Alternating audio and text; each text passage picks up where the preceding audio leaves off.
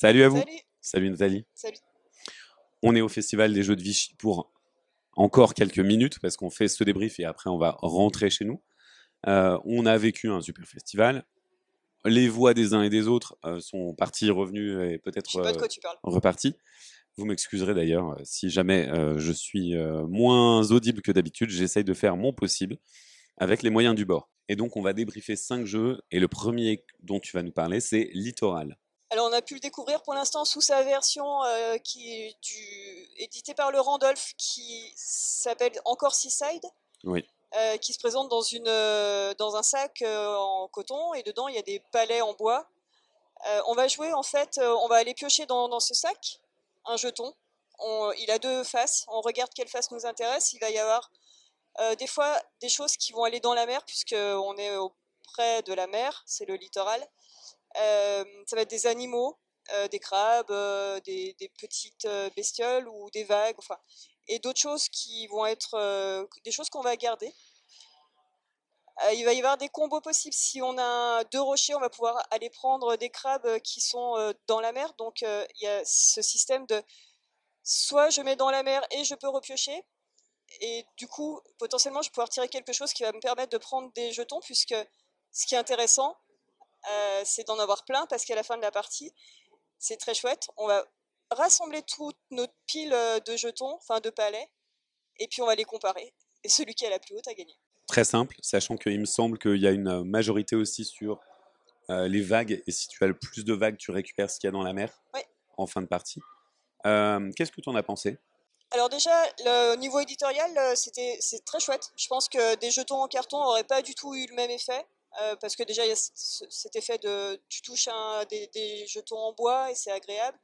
Euh, Il y a l'effet d'empilement euh, qui fait qu'à la fin de la partie, vraiment, quand tu pousses toute ta pile et que tu compares, tu sais pas trop si tu as gagné ou pas. Enfin, tu peux bien compter à la fin de la partie, mais euh, comparé avec cette pile assez imposante, ben, c'est chouette aussi.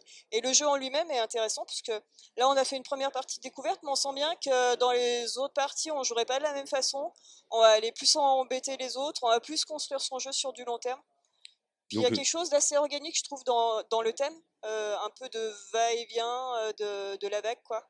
Donc une petite quand même courbe d'apprentissage qui, euh, qui présage du bon, tu dirais. Ouais, euh, bah, courbe d'apprentissage, après, il est très accessible, hein, on Ouais. peut y jouer sans problème. Très bien. Eh bien, écoute, merci pour euh, ces impressions sur Littoral ou Seaside dans sa version canadienne. On va passer au deuxième jeu de ce débrief. On a joué tous les deux. Ça s'appelle Odin. C'est chez Helvétique. Et donc, Odin, c'est un jeu de pli un petit peu particulier dans lequel on va faire des combinaisons. Et on doit faire des combinaisons plus fortes que les précédentes. Mais lorsqu'on bat une combinaison, on va pouvoir récupérer une des cartes de la combinaison précédente et la rajouter à sa main. Il faut se défausser de sa main. C'est à peu près tout euh, pour le principe de ce jeu. Je vous ai presque tout dit. Euh, c'est très déroutant au début de se dire que c'est un jeu de défausse dans lequel on doit récupérer des cartes en permanence, mais en même temps, on doit composer avec les couleurs qui vont nous permettre de faire des combinaisons de couleurs ou de, les valeurs qui nous permettent de, faire des combinaisons de valeurs. Et au final, on se retrouve avec, je trouve, une gestion de main assez fine euh, et assez flottante, assez fluctuante, qui déroute vraiment euh, sur la, première partie. Une fois que tu as commencé à, à maîtriser un petit peu la main, bah, tu te dis Ah ouais, c'est comme ça qu'il faut faire. Ah là, on m'a laissé telle chance de faire ci ou ça. Qu'est-ce que tu en as pensé, toi? Bah, c'est une mécanique qu'on a déjà vue dans d'autres jeux, euh, Gang of Four, euh, Caro Combo, euh, Scout, tout ça. Euh, à, l'inverse de, ces jeux, on a, la, main euh, est libre en fait, on peut classer nos cartes comme on veut, on n'est pas contraint de jouer à gauche à droite. Ça, c'est la liberté de, jouer ce qu'on veut, mais effectivement, euh, donc on, sait mettre quelque chose de plus fort pour aller, sur, euh, pour aller euh, se défausser, puisque c'est un jeu de défausse. Mais euh, ouais, par contre, ça veut dire qu'on va prendre une carte et ça peut déconstruire un petit peu. Enfin, disons que ça va rajouter. une- On en enlève une, on en reprend une, mais ça veut dire qu'il faut qu'on fasse une combinaison forte pour. euh, Sinon, on peut passer.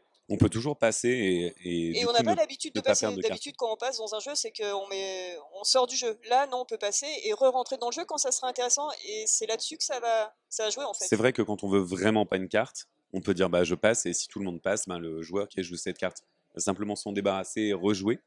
Donc un moment passé, c'est pas toujours positif non plus. Donc plutôt prometteur, plutôt, euh, plutôt sympa, Ouais. dans une toute petite boîte. Ouais, bah, c'est un type de jeu que j'aime bien, euh, j'y rejouerai volontiers, ouais. On passe au troisième jeu de cette sélection. Ce jeu, c'est Faux Raccord. Faux Raccord, tu y as joué? Ah, Moi, vous y avez joué? Moi, je, je vous regardais de très loin depuis mon fauteuil euh, hier soir tard à l'appartement. Euh, c'est un jeu sur le cinéma un peu nanar, non? Ouais, c'est exactement ça. Mais euh, c'est coopératif et on parle pas. Alors, on va avoir des scènes à, reclasser dans l'ordre, euh, sachant qu'au début, on a des cartes qui sont face cachée, qu'on a des cartes en main euh, sur lesquelles on ne peut pas communiquer avec les autres joueurs, euh, qu'on va avoir certaines contraintes qui vont arriver au, bout de, cartes qu'on va placer dans la file. Évidemment, il y a certaines cartes qu'on va pouvoir jouer soit dans le cut, les révéler, jouer l'action qui nous permettra d'inverser des cartes, de donner une carte à quelqu'un d'autre, de communiquer en fait euh, avec euh, les autres joueurs sur euh, la connaissance de- des cartes qu'on a en main et qui sont sous la pile. Ou alors on va pouvoir venir glisser une carte dans, le, dans les scènes afin de mettre toutes les scènes dans l'ordre du 1 au 28. Alors on n'a pas besoin de mettre toutes les cartes, il faut qu'on en mette un certain nombre en fonction du nombre de joueurs qu'on est. Et une fois qu'on a euh, ben, fini la partie, on révèle et on regarde si tout est bien dans l'ordre, si on a bien rempli aux contraintes des aléas qui vont arriver en cours de partie. Et on a juste gagné ou perdu. Mais petit bonus, une fois qu'on a euh, quand même euh, gagné ou perdu, on peut regarder le film que ça a composé parce que les éditeurs, entre deux chaises, se sont amusés à tourner des petites scènes euh, qui sont donc euh, une application, enfin, on- avec une application, on va pouvoir rentrer toutes les cartes euh, du jeu. On a joué la 1, la 5, la 7, la 12, etc. On les rentre et ça nous compose le film. Et on peut regarder ce petit film. Le trailer Qui du qui film. est très très nanar hein, quand même. Et donc, c'est un jeu sur les séries B qui n'est pas un jeu de série B. on va jouer au jeu suivant qui s'appelle Boréal. Alors, on y a joué tous les deux, mais pas de façon synchrone. Euh, J'y ai joué hier, tu y as joué aujourd'hui. Et donc, Boréal, c'est euh, le prochain jeu de Spiral Edition qui avait fait District Noir. Euh, et donc, c'est un jeu dans lequel on va faire une pyramide de cartes pour qu'elle marque des points, tout basiquement. Ça, c'est notre but. Maintenant, ce qu'on va faire, c'est également tout simplement les acheter dans une rivière commune. Et sur cette rivière, on va avoir une ressource qui est notre source d'exploration.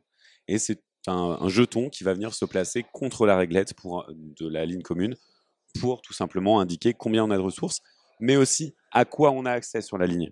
Et évidemment, nos ressources sont inversées par rapport à celles de notre adversaire. Ça va causer toute une, une réflexion, et quand on va récupérer une carte, on va venir la placer chez soi, dépenser des ressources, et ensuite déclencher des revenus en fonction des cartes de notre pyramide qui sont libres.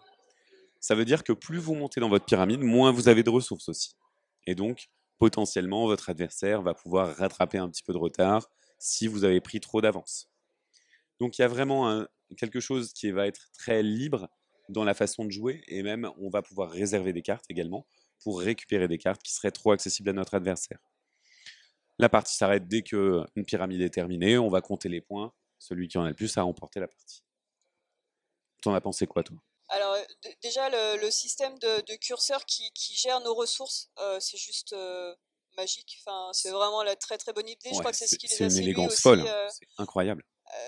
C'est ce qui les a séduits chez Spiral euh, quand ils ont vu ce jeu, euh, parce que c'est encore un auteur japonais qui n'avait pas été édité. Là, en fait, c'est quelque chose qu'ils ont été chercher au Japon et qu'ils ont retravaillé euh, entre eux quatre pour en arriver à Boréal.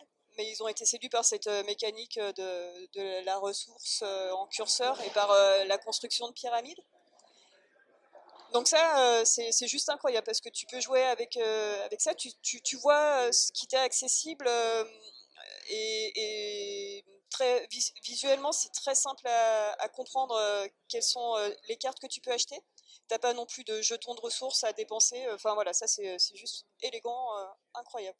Alors après, sur la construction de pyramide, il y a cet effet de bah, les ressources qu'on a qu'on construit petit à petit. À un moment, on en a euh, suffisamment pour pouvoir acheter ce qu'on veut, puis euh, ça va redescendre. Donc c'est quelque chose de pas habituel aussi. On n'est pas en train de construire un moteur à ressources. Et après, ben, la pyramide, à voir sur prochain jeu si on arrive à, faire euh, sur, sur d'autres parties, si on arrive à mieux euh, gérer notre pyramide, à mieux organiser euh, nos, nos, notre scoring de pyramide. pyramide de scoring Ça n'existe pas encore? Alors effectivement, en fait, c'est quand même quelque chose dont, dans lequel on va avoir un certain timing à chaque fois, comme tu le disais, avec tout ce, tout ce truc assez organique de la pyramide qui se construit, des ressources qui décroissent. Mais en même temps, ben, moi, j'ai, trouvé ces cartes, même si elles apportaient des scorings conditionnels, le scoring des cartes, je m'en fichais, fichais un petit peu. C'était moins impactant que dans d'autres jeux. Euh, et c'était moins impactant que ce qu'on faisait avec ses ressources aussi, qui était plus fort, plus novateur. Ça m'a moins parlé. Mais après, euh, le jeu m'a semblé très bien. Je me suis amusé. Et euh, c'est juste que, ben, du coup, la pyramide m'a moins parlé que le reste du jeu. Le, ouais. Mais c'est quand même une belle découverte. Oui, c'est quand même une très belle découverte. Ça sortira à Cannes prochain? Ouais, normalement vers Cannes. On va parler d'un dernier jeu que tu vas débriefer, qui est un jeu de logique, puisqu'il s'appelle Chronologique. Et ouais, parce qu'on va jouer euh, sur du temps aussi. Et c'est un jeu des auteurs de Turing Machine. Ouais, tout à fait. On retrouve ce, cette même mécanique euh, de, de, révélation avec des cartes à trous.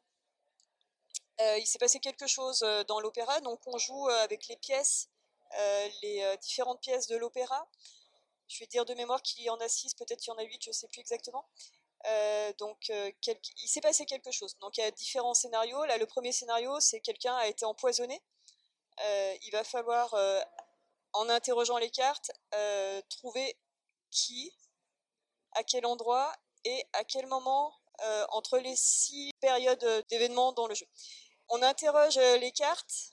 On va avoir quelque chose qu'on va dévoiler à tout le monde, aux autres joueurs qui est une information euh, intéressante, mais on va aussi avoir euh, une information personnelle qui est encore plus intéressante, et donc celle-ci, on ne la révèle pas. Donc effectivement, c'est un jeu de déduction euh, qui est pas facile à lire lors d'une première partie parce qu'il y a quand même Bon, Beaucoup voilà, de mais c'était un prototype. C'était hein. un proto, donc là, il prenait aussi des, des, retours pour améliorer la lecture de, des visuels moi, ça me parle beaucoup ce genre de jeu, donc euh, je me suis bien amusé à, déduire. Après, on peut dire qu'il y a quand même pas beaucoup d'interactions. C'est quand même quelque... Enfin, à chaque fois euh, qu'on va choisir une carte, c'est aussi une information qu'on révèle à tout le monde, euh, sachant qu'on garde toujours une information personnelle. Et après, ça va être au plus rapide qui révélera sa solution, qui va remporter la partie, si c'est juste, évidemment. Et alors, en termes de complexité, est-ce que c'est similaire à un Turing Machine? Est-ce que c'est un petit peu plus simple, un petit peu plus compliqué? Euh, est-ce que c'est plus thématique? Est-ce que c'est plus simple? C'est plus facile à expliquer que Turing Machine? Parce que Turing Machine, c'est vraiment tellement abstrait que c'est pas facile de rentrer dedans tout de suite. Là, quand même euh, une enquête, euh, donc ça, c'est plus facile. donc oui, c'est plus abordable, je pense. C'est plus thématique dans le sens où on a une carte, on joue sur le plan. Après, il y a d'autres scénarios qui viendront, alors qu'on n'a pas découvert là lors du salon, qui proposeront euh, d'autres euh, types de scénarios et pas c'est pas un empoisonnement, ça peut être euh, retrouver le patient zéro. Il y a eu une contamination, on sait que les personnages, voilà, il va falloir enquêter. Oh, c'est juste scénarisé pour se prêter au jeu de la déduction encore une fois, mais après, il prévoit de faire une boîte par an. Là, ça sortira à Cannes prochain. il y en aura une autre boîte Cannes suivant et encore une autre l'année encore suivante. Et dans chaque boîte, il y aura euh, trois scénarios qu'on peut rejouer cinq fois, à moins que ce soit l'inverse. bon, voilà, une quinzaine de parties dans chaque boîte en tout cas. Très bien. Eh ben, écoute, merci beaucoup Nathalie pour ces impressions sur Chronologique et les autres jeux d'avant. On va conclure là ces débriefings. On espère que vous avez apprécié de nous suivre sur ce festival pro des jeux de Vichy et donc que vous aurez apprécié voir un coup de projecteur sur les jeux qui vont bientôt sortir. On vous laisse commenter, partager la vidéo bien sûr si vous le souhaitez et on vous dit à bientôt sur le site web ou encore sur la chaîne YouTube pour plus de vidéos. Allez, à plus